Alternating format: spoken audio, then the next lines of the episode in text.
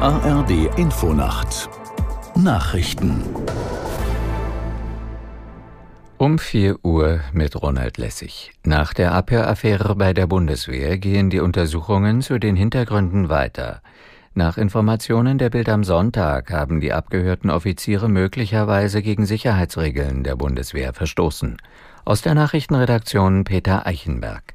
Eine Sprecherin des Bundesverteidigungsministeriums sagte dem Blatt, es gebe Anhaltspunkte, dass mit Blick auf die offensichtlich besprochenen Inhalte ein nicht ausreichend sicheres Kommunikationsmittel verwendet worden sei.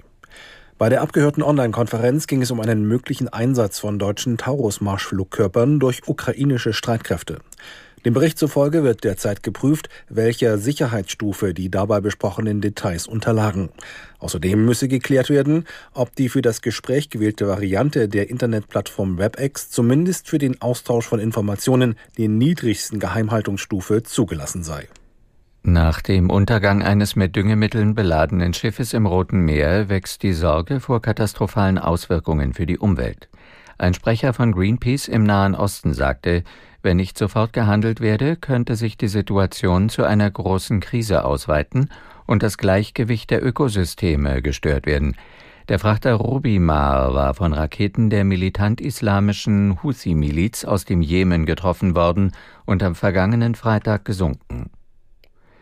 Nach den erneut gescheiterten Tarifverhandlungen zwischen der Lokführergewerkschaft GDL und der Deutschen Bahn hat Bundesverkehrsminister Wissing an die Kompromissbereitschaft beider Seiten appelliert. Mit dem Beharren auf Maximalpositionen komme man nicht weiter, sagte der FDP-Politiker der Bild am Sonntag. GDL-Chef Weselski will am Montag auf einer Pressekonferenz über den Stand der Gespräche und das weitere Vorgehen informieren. In der Fußball-Bundesliga wartet der VfL Wolfsburg weiter auf den ersten Sieg in diesem Jahr. Die Niedersachsen verloren mit 2 zu 3 gegen den VfB Stuttgart. Aus der Sportredaktion Robert Witt. Girassi brachte den VfB früh in Führung. Der Stürmer schoss nach Wiederanpfiff auch das zweite Stuttgarter Tor. Zuvor gelang Wolfsburg durch Mehle der zwischenzeitliche Ausgleich. Dann wurde es spannend. Erst das 3 zu 1 durch Stuttgarts Wagnumann, dann wieder der Anschluss durch Wolfsburgs Metscher. Ein weiteres Tor fiel aber nicht mehr. Zuvor gewann Borussia Dortmund mit 2 zu 0 bei Union Berlin. Leipzig setzte sich mit 4 zu 1 in Bochum durch. Frankfurt gelang ein 2 zu 1 Erfolg in Heidenheim. Mainz und Mönchengladbach trennten sich sich 1 zu 1 und Augsburg gewann mit 6 zu 0 beim Tabellenletzten Darmstadt. Das waren die Nachrichten.